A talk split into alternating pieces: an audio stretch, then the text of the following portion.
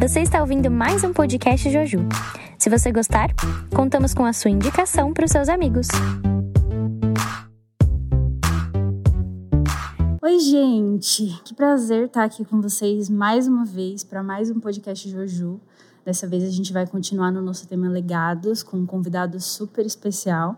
Mas antes eu queria me apresentar, já estive aqui outras vezes. Para quem não está me reconhecendo, eu sou a Natê. E eu queria fazer surpresa, mas vocês já devem ter lido aí quem está aqui com a gente hoje. É uma pessoa que eu admiro demais, que já tem algum tempo que caminha comigo. Para mim é um exemplo de sabedoria, de humildade, de mansidão. E eu estou muito feliz de ter essa oportunidade de estar aqui com ele. Pastor Jonas, muito obrigada por ter topado estar aqui com a gente hoje. E eu queria pedir que você já veio aqui algumas vezes, mas que o senhor falasse brevemente sobre algumas características suas para o pessoal te conhecer. Ok, que bom, que bom estar aqui com vocês, né? Que tempo gostoso da gente poder compartilhar, né? Aí a nossa caminhada. Eu sou o pastor Jonas Mendes Barreto, estou aqui na igreja do Butantã há 16 anos, já caminhando para o 17 ano e nós já temos já uma experiência, né, assim, considerável, vamos dizer assim, de ministério, né? São 30 anos de ministério, 30 anos de casado, completamos o ano passado e há 16 anos aqui no Butantã. E é com muita alegria que a gente está aqui para compartilhar um pouco das experiências, né, por aquilo que a gente já vivenciou. E eu tenho certeza que pode contribuir né, e ajudar aí também no sentido de gerar um crescimento, despertamento na vida das pessoas também que estarão aí participando com a gente. Amém. Eu sei um pedacinho dessa história e eu também consigo ter essa certeza que vai ter muita coisa boa para a gente falar aqui hoje. E eu queria começar, pastor, do começo mesmo, do seu começo, perguntando para poder contextualizar para quem está ouvindo a gente, qual foi o ambiente, o contexto que o senhor nasceu, que o senhor cresceu? Como que foi a sua introdução na, na igreja? Como que, que foi essa parte da vida do senhor? Muito bem. Eu tive o privilégio de nascer num lar cristão. Né? Meu pai, ele foi pastor metodista, né? E eu vivi todo esse contexto aí de igreja. Então, para mim foi uma experiência muito rica e eu pude aprender muito também com a vida do meu pai, que foi aquele que muito me inspirou. Né? Meu pai era uma pessoa muito feliz, uma pessoa é, que tinha assim um amor muito grande né, pelos outros, uma pessoa que ele tinha também uma alegria né, de poder conviver com as pessoas. Nunca vi meu pai reclamando, murmurando, lamentando de nada. Né? Se eu pudesse é, dar aí um nome para ele, eu daria o Senhor Alegria, né? porque ele expandia alegria e ele tinha um amor muito grande pelas pessoas, ele é, ajudava muita gente, então ele tinha uma visão assim de reino né? muito ampla. Então isso tudo foi alimentando né? aí a minha, a minha fé e também a, a, foi contribuindo para que eu pudesse ter uma visão do que é o Evangelho. Né? Porque quando eu, eu observava a experiência dele como pastor, né? Então tudo isso foi acrescentando na minha vida para ver que o evangelho ele é algo muito simples, mas ele é algo muito poderoso, ele é algo muito profundo, né? E quando ele é colocado em prática, ele gera uma mudança nas pessoas e ele contagia o ambiente. Então eu pude perceber nele, né, assim essa motivação, né, de poder servir a Deus com bastante alegria, com bastante entusiasmo, né? E isso me deu um despertamento muito grande para me envolver na igreja também, porque eu tive prazer de trabalhar na igreja. Desde pequeno, eu sempre me envolvi nos trabalhos da igreja. E fico muito feliz quando eu vejo pessoas também novas, né, já aí motivadas, trabalhando na igreja, se envolvendo, porque essa foi também a minha realidade, né? Que legal, pastor. Muito legal saber desse pedaço da sua história. E foi muito bom você contextualizar para a gente, para a gente poder fazer relações com as próximas questões que, que estão por vir aí. É, eu queria saber também como foi o seu processo de conversão e dentro dele quais pessoas você considerou assim essenciais para ser do jeito que foi e ter esse desenrolar até os dias de hoje, que você já é pastor há tantos anos e tudo mais. É, na verdade, assim, o meu processo foi um processo. né? A conversão, para mim, continua sendo um processo, porque eu me converto a cada dia. Né? Existe uma dimensão que é única de conversão, que é quando você tem uma experiência, né? E você confessa Jesus como Senhor e Salvador. E existe aquela conversão que ela é um processo. Então, dia a dia você vai é, se convertendo, mudando coisas, né? sendo transformado, né? Então, é, na verdade, pelo fato de ter nascido num contexto cristão, eu sempre ouvi a palavra, eu sempre tive contato com a palavra. Né? Então, uma coisa que sempre me despertou foi exatamente a leitura da Bíblia. Né? Então, a Bíblia para mim era tudo. Eu tinha realmente assim um, um, um interesse muito grande pelas Escrituras e, e, ela começou a fazer sentido na minha vida. Né? Eu lembro que quando eu tinha 11 para 12 anos, eu fiz um propósito de ler a Bíblia pelo menos um capítulo por dia. Né? E aquilo foi me despertando cada vez mais, e eu comecei a ler dois capítulos por dia, passei a ler três, passei a ler livro inteiro, porque aquilo me prendia. Né? E aí eu vi como a Bíblia transforma a gente. Ela começou a falar poderosamente comigo e começou a abrir a minha visão para os projetos que Deus tinha para a minha vida. Né? Então, ela moldou a minha identidade e ela me deu sonhos. E é muito interessante porque a Bíblia tem esse poder né? de te dar uma segurança de quem você é em Cristo, né? te valorizar como pessoa, né? a despeito de todas as suas limitações, você se amar, né? se valorizar e também você ter esperança em relação ao futuro, né? de que o Deus é, da Bíblia é o seu Deus, então tudo é possível em relação ao seu futuro. As coisas podem mudar, as coisas podem ser transformadas, e Ele pode te levar a lugares que você jamais poderia pensar que fosse. Né? Então isso começou a se descortinar para mim e começou a ser uma realidade na minha vida. Eu lembro que meu pai era pastor, ele sempre fazia concurso bíblico né, no final de todo ano, ele dava uma Bíblia né, para aqueles que ganhassem. Todo ano eu ganhava. Né? Então, afiado de casa, Bíblia, pastor. o pessoal já falava, o Jonas vai ganhar, e todo ano eu ganhava, né? Porque eu sabia responder todas as perguntas, né? E aí o pessoal da igreja até falava, ah, não vale, é marmelado, filho do pastor, ele vai ganhar sempre, né? Mas é porque eu sempre estudei muito a Bíblia, é, então tinha interesse, né? E aí isso começou a nortear a minha vida, né? Começou a marcar a minha vida. Esse amor à, à, à palavra e o desejo de conhecer mais Deus através da palavra. Né? Então, isso, isso causou uma revolução na minha vida, porque Deus começou a abrir portas para mim. Né? Eu lembro que eu peguei uma revistinha, é, uma revista da Escola Dominical de Adolescente, é, e essa revista de adolescente ela chamava Flâmula Juvenil. E no final dela tinha um espaço que você podia corresponder com juvenis do Brasil inteiro. E você podia colocar lá preferência de música, versículo que realmente você é despertado, o, que, o seu hobby, o que, que você gosta, e as pessoas iriam corresponder com você. E eu mandei uma carta para lá, para esse cantinho, chamava Cantinho da Amizade. Né? E eu escrevi lá o que, que eu gostava, né? as músicas que eu gostava, e principalmente um texto que marcou a minha vida até hoje, que é Provérbios 16, versículo 1, que fala que o coração do homem pode fazer planos, mas a resposta certa dos lábios vem do Senhor. Então, esse versículo foi um divisor de águas na minha vida, porque eu, eu interpretei ele assim: gente, Deus não nos impede de fazer planos e de sonhar, mas ele falou que tem uma resposta certa. Então, eu quero a resposta certa.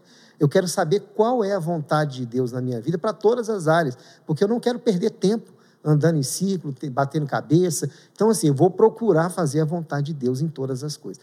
E isso mudou, porque eu procurei a vontade de Deus para namoro, noivado, casamento, ministério. Vou querer né? saber disso, pastor, isso. mais para frente. Então, isso, isso foi como um divisor de águas para mim até hoje, né? porque eu sempre procuro saber qual é a vontade de Deus e não me desesperar e não tomar decisões precipitadas, mas aguardar uma resposta de Deus que eu quero que seja certa para a minha vida, né? Então tudo isso eu comecei a discernir como é que Deus fala com a gente, né? Como é que eu posso saber que aquilo que realmente eu preciso fazer é algo que Deus está trazendo para mim. Então isso tudo foi norteando e mudando é, assim a minha vida de forma muito radical. Legal, pastor. Enquanto você falava desse seu começo, que com 12, 13 anos você, por conta própria, já tinha todo esse interesse em ler a Bíblia, eu pensei muito naquela questão de que a palavra não volta vazia, né? De que a palavra é viva. E você é um exemplo vivo disso, de que você sempre queria voltar para buscar mais essa fonte e tá aqui hoje desse jeito já tão avançado, tão maduro na fé. Então é isso, gente, leia uma Bíblia porque ela não volta vazia. O pastor Jonas está aqui como exemplo vivo disso para gente. É, a próxima pergunta que eu queria te fazer, pastor, é sobre a sua liderança e o seu chamado pastoral. Como que foi esse seu processo de começar a estar à frente de grupos na igreja? Como que isso passou a ser um chamado pastoral? Em que momento você entendeu que era esse seu chamado? Então, como eu tinha te dito, né, é, tudo começou lendo a Bíblia, né? E a partir daí eu me senti capacitado por Deus para desempenhar o meu dom e o meu ministério né? E desde dessa idade, de 12 para 13 anos, eu comecei a, a, a, ter um desejo de trabalhar muito na igreja. Né? Então, nesse, eu recebi um recado é, no, lá na, nessa revista Flâmula Juvenil que, teria, que iria acontecer uma juvenilha, que é um encontro regional de juvenis. E é, coincidiu, não é coincidência, né? é jesuicidência, né? é, plano de Deus, de que foi o período que eu estava muito ávido das Escrituras. Eu estava lendo muito, estava muito aberto ao mover do Espírito, né? E aí Deus me falou, falou assim: você vai nesse congresso porque eu quero te levantar como líder. Mas eu falei: eu? e ele disse: é você mesmo, né? E eu fui para esse congresso, né? Participar de, lá desse encontro de, de, de adolescentes e quando eu cheguei lá, né, eu não sei o que estava sobre mim, mas eu acho que era Deus e com certeza era me conduzindo. Eles queriam que eu fosse presidente. Inclusive, até o Luciano Sattler, né, muito amigo meu na época, ele, ele é, falou: Não, eu faço campanha para você, você tem que ser presidente. De surpresa, sim, pastor? Você não sim, imaginava? E não, quiseram não você lá? Eu imaginava assim: Deus falou que eu iria assumir um cargo, mas eu não esperava que fosse tão rápido, né? e que fosse um cargo assim de liderança. Mas aí eu disse para eles, olha, eu não tenho condições de assumir esse cargo, mas eu vou orar, né? Porque eu tinha 12 para 13 anos. Então eu falei, eu vou orar porque eu aprendi que eu tenho que orar e Deus tem que me falar, né? Fui para o quarto, me ajoelhei, orei, pedi a direção de Deus e o Espírito Santo, eu conversando com o Espírito Santo, falando com ele da, da minha situação, da, da proposta, e eu senti de Deus que eu não deveria assumir que eu não deveria concorrer à presidência, mas eu deveria concorrer à vice-presidência, para que eu pudesse tomar conhecimento qual era o, o, processo, como é que as coisas se davam, né? o que é ser um presidente ou vice-presidente, toda a estrutura né, da federação. E aí eu voltei e disse para eles: olha, eu entro numa chapa como vice. E o ano que vem eu concorro à presidência. E dito e feito, né? Então, no ano seguinte, eu fui eleito presidente, né?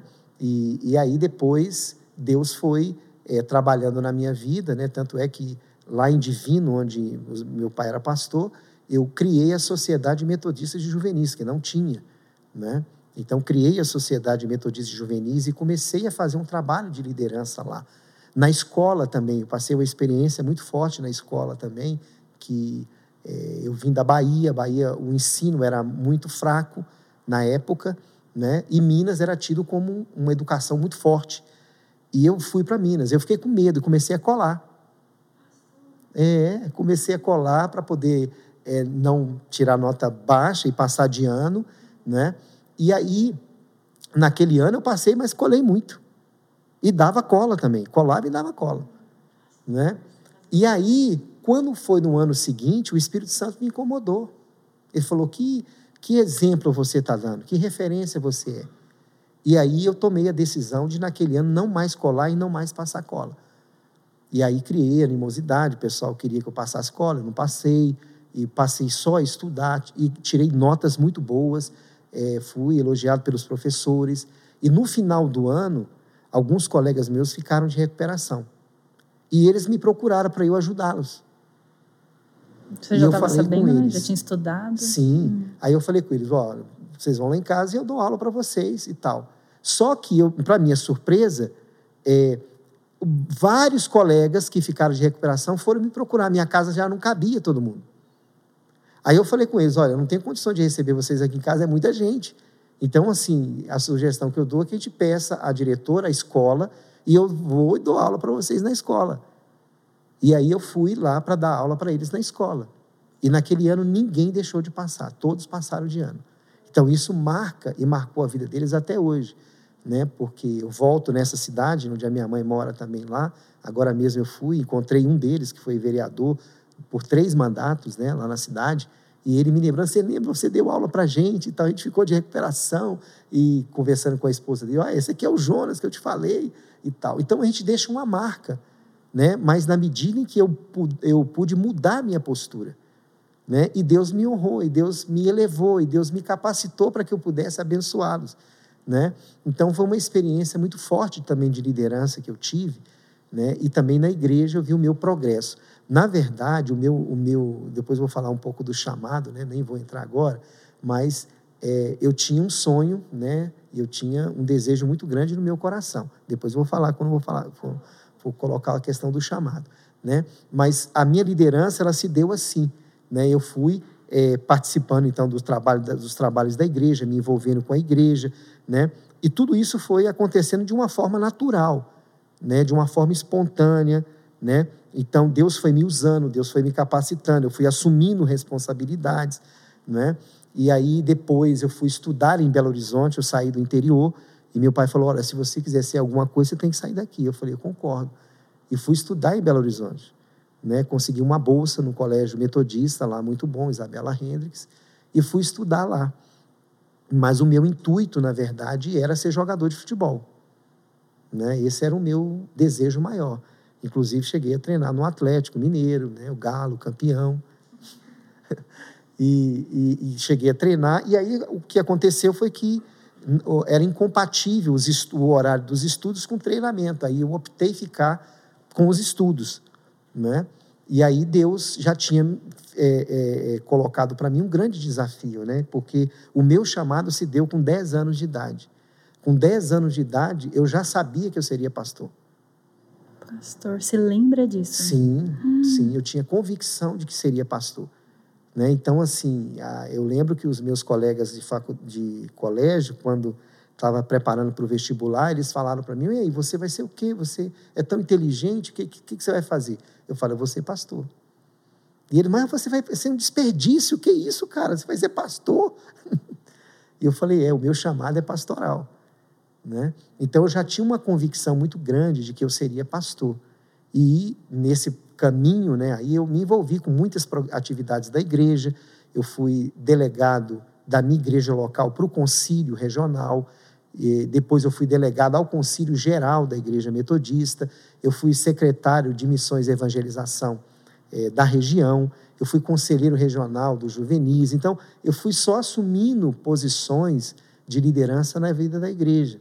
Né? Deus foi me colocando em posições estratégicas, né? E assim a, as coisas foram se confirmando ao longo desse processo. Mas eu fui chamado para o pastorado, né? Com 10 anos de idade, já tinha convicção, eu já não via outra possibilidade de mais nada, né? Já tinha certeza que seria pastor e queria fazer outros cursos, né? Eu sempre gostei de estudar, então eu sempre li muito, né?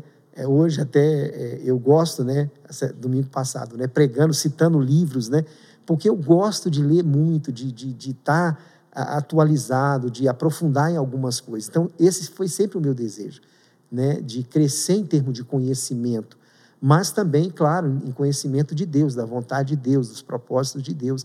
Não apenas um crescimento intelectual, mas ter um relacionamento profundo com Deus. Então, esse foi um anseio do meu coração, né, de poder realmente é, estar no centro da vontade de Deus e poder cumprir o propósito que Ele tinha para a minha vida.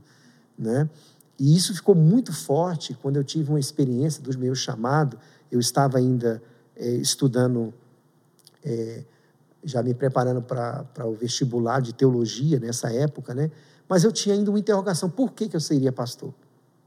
Né? Se alguém me perguntar por que, que você é pastor, o que eu iria dizer? E foi numa noite que eh, Deus me falou profundamente qual a resposta que eu iria dar. Né? Eh, eu morava, o meu pensionato era próximo de uma igreja Assembleia de Deus, que era a, a central que eles têm lá em Belo Horizonte. E nesse dia eu estava deitado e o coral da igreja Assembleia estava cantando uma música. E essa música era, foi a resposta que eu iria dar. Né? Uma música muito conhecida, né? É, e essa música dizia assim: Sim, eu amo a mensagem da cruz. Até morrer eu a vou proclamar. Levarei eu também minha cruz, até por uma coroa trocar. Né? Então, assim, o que ficou destacado para mim, por que, que eu seria? Porque eu amo a mensagem da cruz. Né? É uma mensagem de redenção, é uma mensagem de salvação, é uma mensagem de transformação.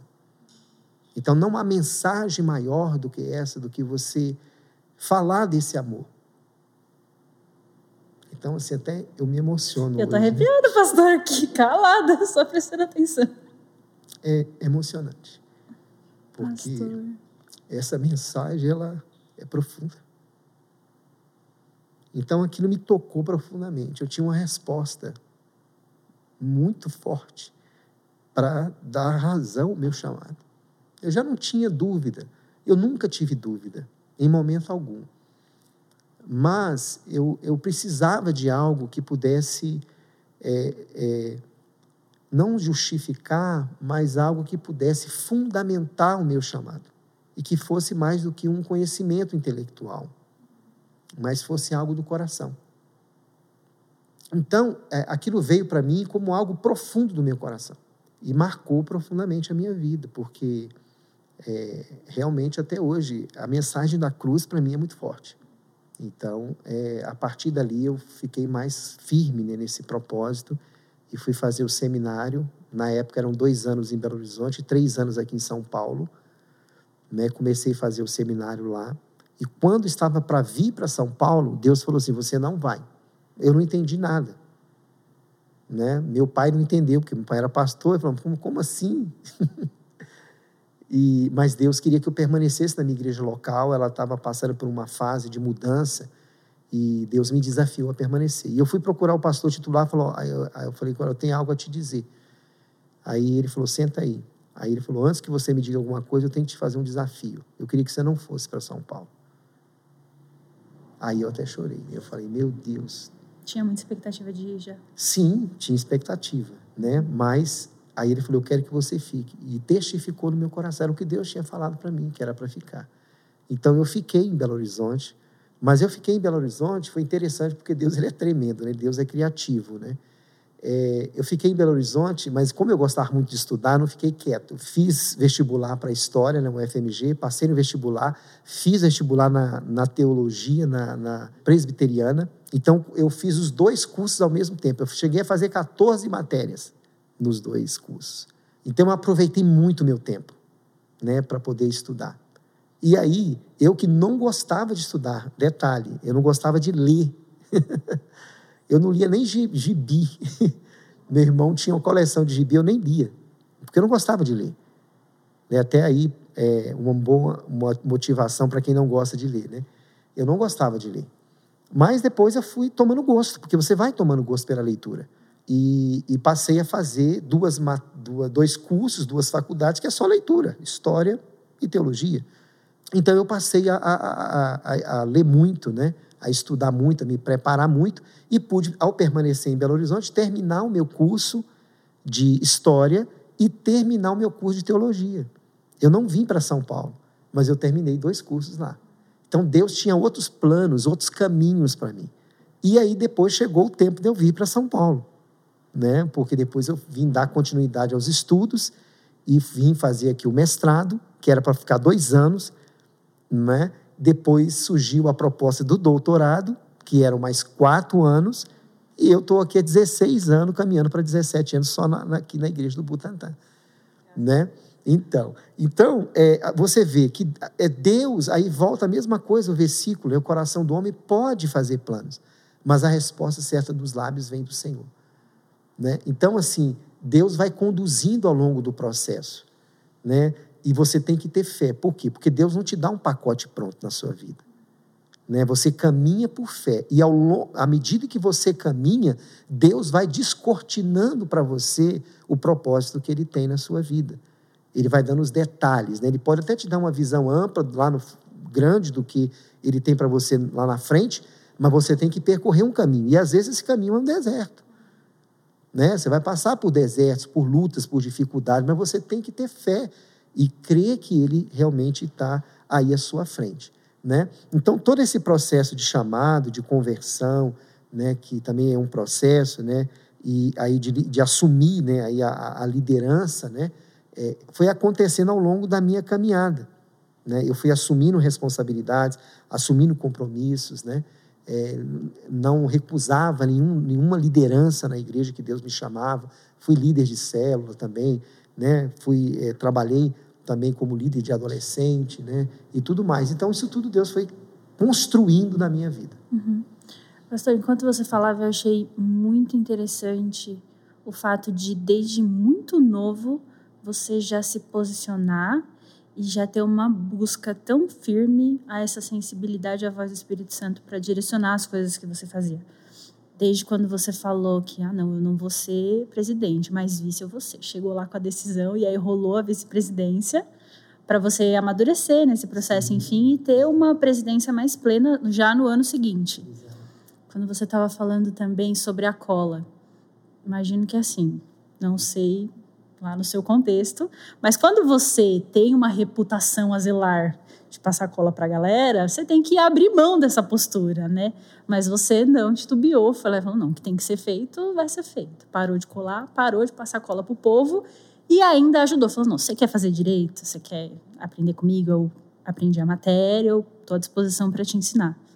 E aí você ensinou o pessoal fazendo do jeito certo. Incrível, pastor, com tão pouca idade, assim, muita coisa, até me perdi no, porque é muita informação da sua vida, pastor. Mas em tudo que você disse, eu vi muito posicionamento desde muito cedo, e isso é incrível. Muito legal saber disso, pastor. Pastor, queria saber, por favor, sobre a sua trajetória no Ministério de Cura Interior e Libertação. De púlpito, eu já vi várias vezes o senhor falar sobre isso, que o senhor tem uma trajetória bem densa nessa área. E aí eu queria saber melhor como que foi o ingresso nesse, nesse campo aí e, e como que sucedeu para você nos primeiros anos, depois que você descobriu que era uma área que você deveria atuar. Bom, é, na verdade, esse ministério ele surgiu na minha vida com uma negação, né? Eu não queria de forma alguma fazer parte desse ministério, porque eu via as pessoas que iria, estavam ministrando na minha igreja lá em, em, Belo Horizonte, na Central, elas que ministravam, né, cura interior e libertação, quando terminava o culto, algum, alguns cultos tinham algumas manifestações de pessoas que caíam endemoniadas, e aquilo é, eu ficava preocupado porque às vezes estendia, né, e iria, é, ficava até mais tarde da noite, eles lá ministrando, né, atendendo as pessoas, uma fila grande. E eu disse para Deus: Deus, eu não quero esse ministério. Né? Porque é muito trabalhoso ficar atendendo as pessoas. Depois tem caso de libertação e tal. E eu falei assim: ah, eu não quero isso para mim, não. Né? E então começou assim, dizendo para Deus que eu não queria. Mas é, as coisas vão surgindo na vida da gente e Deus tem propósitos, né? E quando aconteceu, é, eu comecei a integrar um grupo de de libertação da Igreja Metodista Central, comecei a andar com alguns irmãos, aprender com eles, né, sobre essa questão de, de cura interior e libertação. E quando foi aí que eu tive, nós tivemos um chamado para ajudar uma família que estava precisando de uma ministração. E essa família morava numa cidade próxima a Belo Horizonte, fazia parte da grande BH, cujas filhas dessa senhora, ela era da igreja batista, e as duas filhas ficaram endemoniadas. A mãe dessa senhora, já no, tempos atrás, ela frequentava a igreja metodista. E essa senhora, então, ela nos solicitou, ligou para a Metodista Central, perguntando se tinha alguém nessa área para ajudá-la, porque a mãe dela já anteriormente frequentava a nossa igreja. Ela era da igreja batista, mas a batista não tinha muita experiência nessa área, era uma batista tradicional. E eu integrei essa equipe que foi lá para poder ajudar. E quando eu cheguei lá para ajudar, eu fiquei assim impressionado, porque as duas meninas estavam endemoniadas. Elas não estavam em casa, elas chegaram depois, mas a mãe estava contando para a gente né, o que estava acontecendo. É, as meninas ficavam endemoniadas, a casa começava a cair coisas no teto, copo saindo da mesa, quebrando, aquele fenômeno né, de coisas caindo, cachorro latindo, é, o dinheiro que eles tinham acabava rápido. Então ela começou a contar uma série de coisas que estavam acontecendo lá na casa e eu fiquei assim, impressionado com aquilo tudo. Não, medo eu não tive, mas eu fiquei impressionado com aquela situação de sofrimento daquela família. E aí é, a moça chegou, as filhas chegaram, e nós então fomos orar. Quando nós fomos orar, a, a, a irmã, que era a mãe dela, né, caiu no corredor. E era a única que era evangélica. O esposo não era evangélico ainda. As duas filhas é que estavam endemoniadas, e a única que caiu foi a mãe. Só que ela não caiu endemoniada. Ela foi arrebatada. Ela caiu no corredor e ela não conseguia abrir os olhos porque tinha uma forte luz sobre ela. E ela falava: Eu não consigo abrir os olhos. E ela começou a falar: Olha, tem um anjo que quer entrar aqui na casa. Ele está falando para entrar. E o irmão deixa ele entrar. E ela então falou para o anjo entrar na casa dela. Ela via, numa visão, um anjo entrando na casa dela. E o anjo então começou a apontar na casa dela objetos que foram consagrados. Porque uma das filhas dela namorava um cara que é era macumbeiro. E muitos objetos ela tinha trazido também para dentro de casa. E a gente foi é, catando aqueles objetos, né? E, e juntamos todos eles para serem destruídos, queimados e tudo mais. E aí, quando ela terminou e o anjo revelou tudo, ela então voltou. Ela voltou e os irmãos falaram: ah, então amanhã nós vamos marcar outro dia para a gente vir aqui orar pelas filhas. E nós depois voltamos para orar pelas filhas. Houve a manifestação, vou encurtar a história aqui. Houve a manifestação, as meninas foram libertas, né? o dinheiro começou a aparecer na casa, ah, então, assim, eles passaram a viver um tempo totalmente diferente do que eles viviam. E aquilo tudo, naquele dia que eu vi tudo aquilo acontecer, eu fiquei tão impressionado. Eu era seminarista na época, eu fui para a igreja, isso era à noite já. Eu passei a noite toda louvando a Deus, impressionado com aquilo tudo, maravilhado com o poder de Deus. Eu falei, gente, esse Deus é poderoso demais, o que, que é isso? Então aquilo me, me trouxe assim, um encantamento muito grande eu fiquei assim realmente maravilhado com o poder de Deus na vida é, é, das pessoas. Mas ao longo do meu caminhar no processo de libertação, na experiência do ministério de libertação, eu passei do, da fascinação e do encantamento para a compaixão. Porque o que mais me chamou a atenção não era nem mais o poder de Deus, que era grande, porque eu já sabia, mas era exatamente a escravidão que as pessoas estavam de Satanás e como ele subjugava as pessoas, e como ele roubava das pessoas a paz, a alegria, como ele fazia atrocidade na vida das pessoas, levando as pessoas a sofrerem, a morrerem. Então, isso tudo me, me desafiou também a ajudar essas pessoas. Eu passei a ter um amor muito grande pelos endemoniados. E aí, eu não sei se é por causa desse amor que Deus colocou no meu coração, eu comecei então a é, encontrar no meu, na minha experiência ministerial muitas pessoas endemoniadas. Todo lugar que eu ia, eu passei por esse período, né? Se tivesse alguém endemoniado, manifestava. Então eu passei grande parte do meu ministério trabalhando com pessoas endemoniadas. Foram, foi um período muito intenso. Às vezes eu chegava de madrugada, chegava em casa, nem dormia direito, já tinha telefone tocando, oh, você pode ajudar aqui, fulano está endemoniado. Você lembra a cidade, pastor, quando isso começou? Nessa época eu comecei cedo, né? Nessa época aí eu estava iniciando no ministério, é, devia ter uns 24, 25 anos. Daí para lá foram mais de, direto, foram mais aí uns 10 a 12 anos seguidos eu atuando nesse ministério e ajudando as pessoas a se libertarem de Satanás. Então, tive muitas experiências, né? não dá aqui para contar essas experiências, mas foram diversas experiências né, que eu pude ter nessa caminhada né, no Ministério de Libertação, ajudando as pessoas a se libertarem né, aí das ações demoníacas, gente que vinha do espiritismo, da umbanda, do candomblé, né, do satanismo, gente que é, se envolveu com bruxaria, com macumbaria, é, gente que, que na verdade, é, também havia se envolvido com drogas, né, que ficaram também endemoniadas. Então, assim, foram muitas experiências e a Eliane participou comigo né? nessa época já era casado e tal. Então, a Eliane, ela me ajudava muito, porque ela tem o dom do louvor, da adoração, então isso fortalecia muita gente na, nas batalhas também. Né? Tive muita retaliação, os, o diabo teve lá em casa para me amedrontar, para me intimidar. Então, é, eu aprendi muito nessa linha, né? Primeiro, ter uma consciência do mundo espiritual, que eu não tinha. Eu era pastor, mas não tinha essa consciência que existe um mundo espiritual. Existe ação de demônios mesmo, né? Então isso não é um conto da carochinha, não, não é uma coisa folclórica, não. O diabo existe, né? E ele está vivo e atuante na terra, na vida de pessoas. Só que eu não tinha essa dimensão.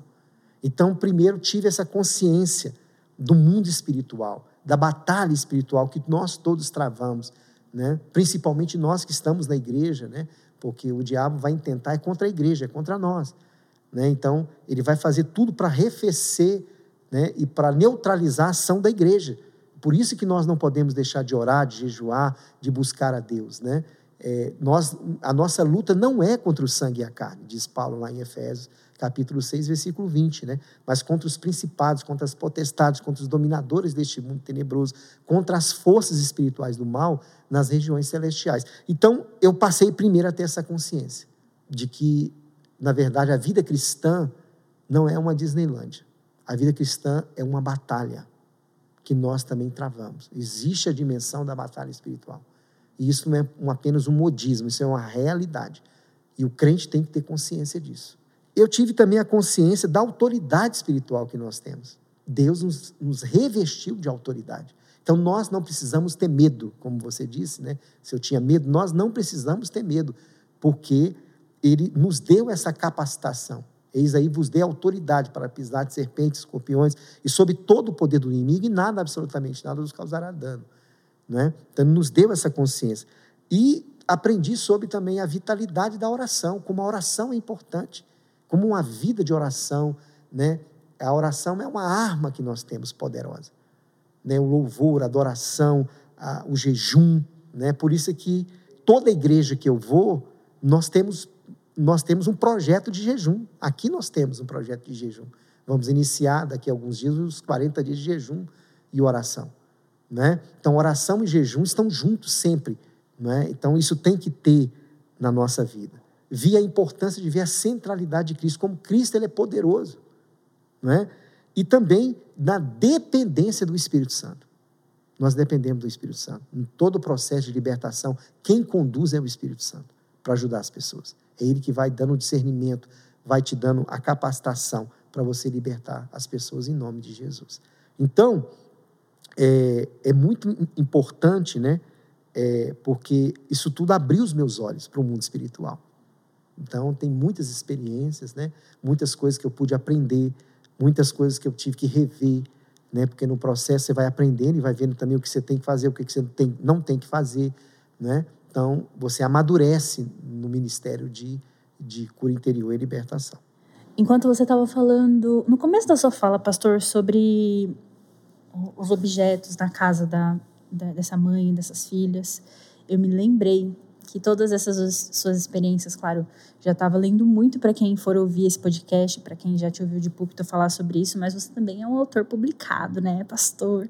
Eu tenho na minha casa o Tirando as Coisas Abomináveis das Nossas Casas, tá certo? Esse título, pastor, isso, esse é lá. Isso. Na fotinha está aparecendo Exatamente. o Jonatas é, atrás. Você é, era muito novinho, né, pastor, isso. já nessa... Então, foi nesse, esse, nessa experiência, né, lidando com ah, pessoas endemoniadas, né? Então, eu senti a necessidade é, de poder escrever esse livro. Na verdade, esse livro foi escrito não para os não crentes, por incrível que pareça. Esse livro foi escrito para os crentes, porque eu visitava muitas casas dos crentes e eu via objetos esotéricos, gente crente com gnomos, doentes, bebidas dentro de casa, né? E aquilo foi me despertando para orientá-los para limpar sua casa. Crente com pirâmides, com elefante, com bumbum para a porta, cheio de superstições. Né? Crente com, com, é, com trevo dentro de carteira para dar sorte. Crente cheio de misticismo. Então, assim, isso tudo, claro, é fruto da própria cultura é, brasileira, né? ou seja, faz parte da cultura brasileira, esse sincretismo religioso. Então, às vezes, as pessoas se convertem, mas não são orientadas. E elas permanecem com muitos objetos não é? que são provenientes do esoterismo, do misticismo, de seitas, né? de religiões, e elas não são orientadas quanto a isso. E muitos desses objetos trazem opressão para a pessoa. Então eu comecei a ver essa realidade também, e aí escrevi esse livro para orientar primeiro os crentes. Por exemplo, eu vi muitos crentes com camisas, com frases é, que abominam aquilo que a palavra de Deus diz. Por exemplo, eu vi um jovem com a camisa escrito Eat your parent. E, e caindo sangue assim, escorrendo. Né? Coma seus pais e aquele sangue escorrendo. Eu falei, gente, isso não tem nada a ver. Mas aí eu falei, perguntei, você sabe o que está escrito aí? Ah, eu não sei. Então, muitas vezes, até frases é, de inglês ou outra língua, a pessoa ela não, ela não é, faz a tradução. Músicas, por exemplo, quantas músicas, né, que na época os evangélicos ouviam, né, que não tinha nada a ver. Eram músicas que, é, na verdade, faziam apologia a crime, né, a destruição da família, não é? a, é, é, é, fazia apologia à traição. Então, assim, a gente tem que pensar o que, que a gente está realmente levando para dentro da nossa casa e para dentro da nossa mente. Né? Então, naquela época não tinha internet ainda, né? tinha, mas não tinha ainda no Brasil, não era muito forte. E então eu passei a escrever e orientar essas pessoas como é que elas podem fazer uma limpeza nas suas casas. Aí eu aponto uma série de orientações no livro, né, para que elas pudessem realmente é, ali ter discernimento para não levar nenhum objeto né, consagrado a entidades ou que fizesse menção né, a qualquer tipo de ídolo para dentro da sua casa. E essa sua bagagem no Ministério de Cura Interior e Libertação foi material para você poder chegar a essas conclusões todas e, e, publicar esse livro. Sim, com certeza, né? A partir das experiências que a gente passou a ter, né, então me deu condições, né, de poder escrever esse livro e também de outras leituras, né, que eu faço também, cito lá vários livros que eu li, né, para escrever esse livro de forma que pudesse orientar, né, principalmente os crentes, né, mas que serviu também para os não crentes, porque esses que vinham, né, de seitas, de, de religiões, né, que tinham outros deuses, que tinham outros comprometimentos espirituais, eles também liam o livro e podiam fazer essa limpeza na casa deles. Uhum. Então, tem ajudado muita gente nesse sentido. Uhum. Pastor, eu estou com uma ordem aqui de, de perguntas, mas eu acho que eu vou inverter, porque eu acho que esse assunto dá gancho para perguntar sobre o seu processo para começar a namorar a Eliane, depois casar com ela, enfim. É, fiquei muito na dúvida se eu fazia essa pergunta ou não, mas sabendo um pouco dessa história, de como o senhor agiu para poder começar o seu relacionamento com ela, eu acredito que faz parte de um legado também que o senhor tem a deixar. Então eu queria perguntar para você se você pode contar um pouquinho para a gente de como foi o seu processo com a Eli. Sim, é, eu tenho até dito, né, tem tudo a ver com o que eu já falei na área de por interior e libertação, que eu encontrei me encontrei com a Eliana de uma forma muito romântica, né? Que era expulsando demônio.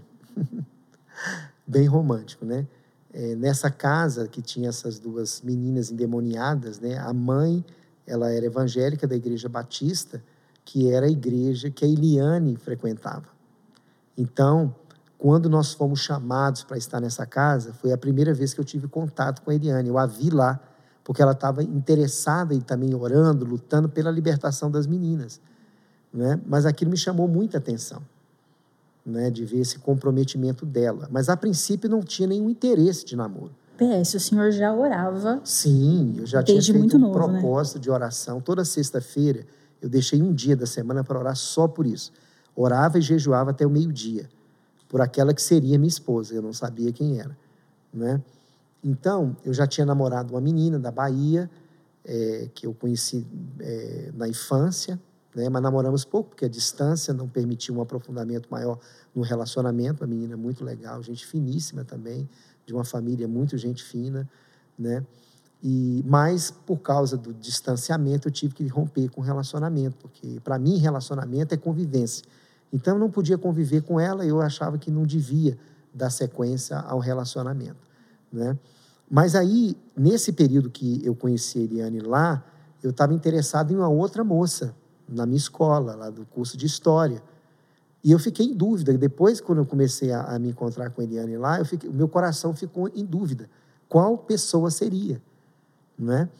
E então aquilo me chamou a atenção. E foi a primeira vez que eu expus para um grupo de oração, um grupo mais restrito, que orasse por mim em relação à questão sentimental.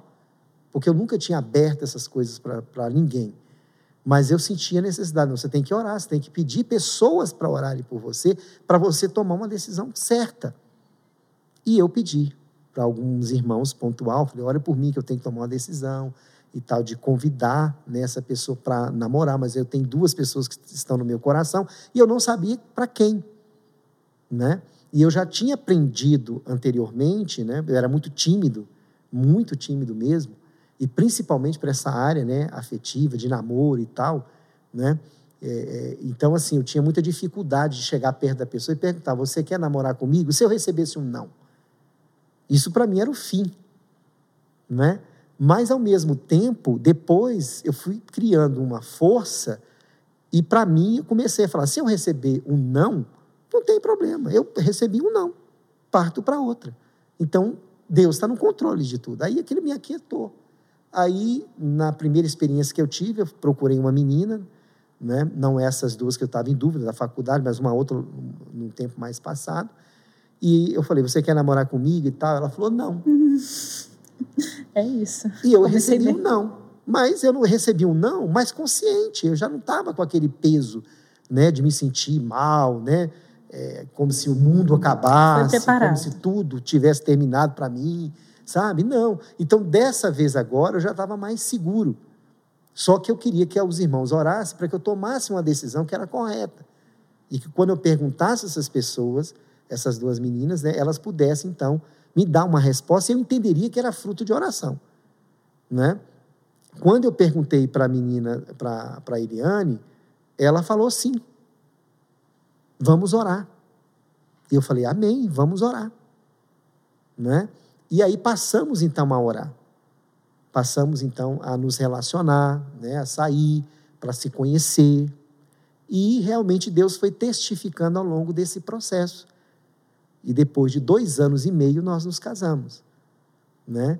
Mas é, foi um processo que Deus foi colocando né, ali, trabalhando com a gente, né? e a gente foi construindo esse relacionamento.